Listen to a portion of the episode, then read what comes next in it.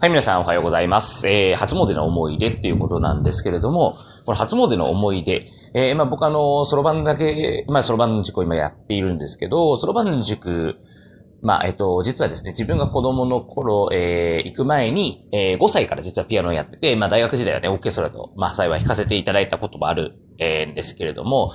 で、えっと、一回ね、えっと、その大晦日にですね、えー、ベートーベンのソナタを、僕じゃないですよ。えっ、ー、と、いろんな名ピアニストたちが、えー、2曲ずつ弾くっていうのを朝からずっとやってるのがあって、で、まあ、それのセッションごとに変えるんですね。でも、その年しかもうやらなかったんですけど、まあ、あの、ずっとお世話になってた佐々木悦子先生っていうね、あの、僕あの、八ヶ岳とか、あの、えっ、ー、と、ピアニストキャンプですごいお世話になった先生なんですけども、その先生が、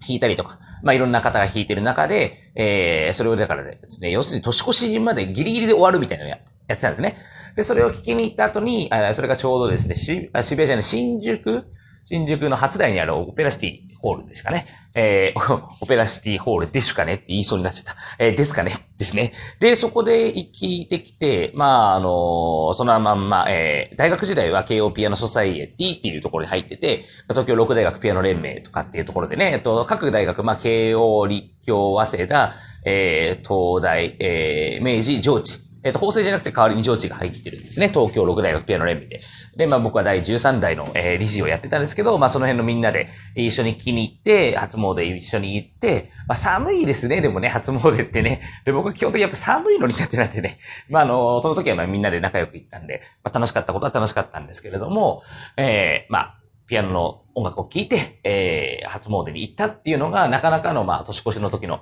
一つの思い出なのかなと。で、あとはですね、僕基本的には、えっともう、大人になってからは、大人になってからは私別に大学時代の話ですけど、12月31日は基本的に関係なく寝てますね。はい。別に普通に年越しの時は、まあ誰かと一緒にいるって、まあ基本的には家族と一緒にいるんですけど、まあそうじゃない時はもう大体もうバタッと寝ちゃって、で別に普通通りに生活をしてるという感じで、まあ実はですね、僕まあ、これは今の台湾にいるんですけど、朝5時半とか普通になんかバーっと目が覚めて、で、目が覚めたらなんかもうあの、ラジオトーク撮るみたいなね、えー、そんなまあ、健康的なのか何なのかわかんないか、おじいちゃん生活なのか何なのかわかんないですけど、まあ、そんな生活を送ってるということでですね。で、まあ、そろばん一応教えてて、じゃあ、そろばんはじゃあ、あの、初詣と関係があるかっていうと、僕の中ではそんなに特にあんまり関係なくて、ただなんか1月の3日にですね、えー、今日って1月の3日えー、ですかね。えー、大阪天満宮でしたっけ？なんかあと、毎年、そろばんを弾くイベントをやってますよね。僕はあの、東京に普段は住んでるので、ちょっとよくは知らないんですけれども、行ったことはないんですけどね。弾き染めっていうのは確か大阪天満宮っていうところでやってたはずです。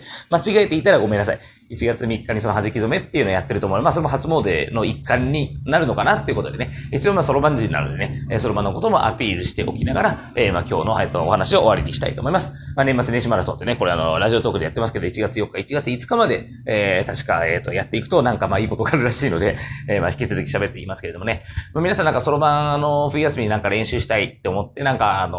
何も特に思い浮かばないな、やっぱそろばんだけあるよっていう状態だったら、まあ、1、2、3、4、5、6、7、8、9、10、11、え12、13ってどんどんどんどん足していくと、まあ1から1000、あ、1から1000じゃない、1から100まで足すと、まあ1から1000までちょっと時間かかりすぎるんで、1から100まで足して合計が5050位に、え、なればいいとかっていうね、まあそんな練習をしながら、えっ、ー、と、まあ手首がね、上下しないで足せてるかどうか、それから、えっ、ー、と、5050までやったこと、1、2、3、4、5、6、7、8ってそろばんから引いていく練習、まあそんなことをしていくと、まあそのタイムを測ったりしてね、えっ、と、隣の、えっ、と、お家の人と電卓勝負なんかしてみると、まあ電卓の方が勝つかな。いや、わかんないですよね、それはね。ね意外とやっぱりね、親の、ね、親御さんもね、あの、うちのそろばん教室の人って結構電卓で勝負してる人っているんですよ。電卓で勝負してくれる人。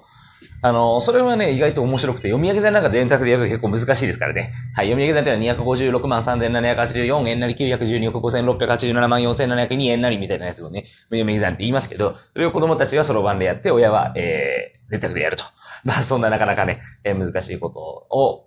電卓難しいんですよ。え来年の世界大会、フラッシュアンザの世界大会っていうのは6月28日にありますけど、あれもね、なんか電卓の部門があるみたいでね、電卓とそろばん、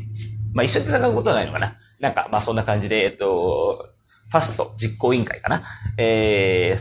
そろばんファストで調べると多分、えー、出てくると思いますからね。あの、フラッシュアンザの世界大会チェックしたいっていう方はぜひそちらをチェックしてみてください。それでは皆さん良い一日をお過ごしください。バイバーイ。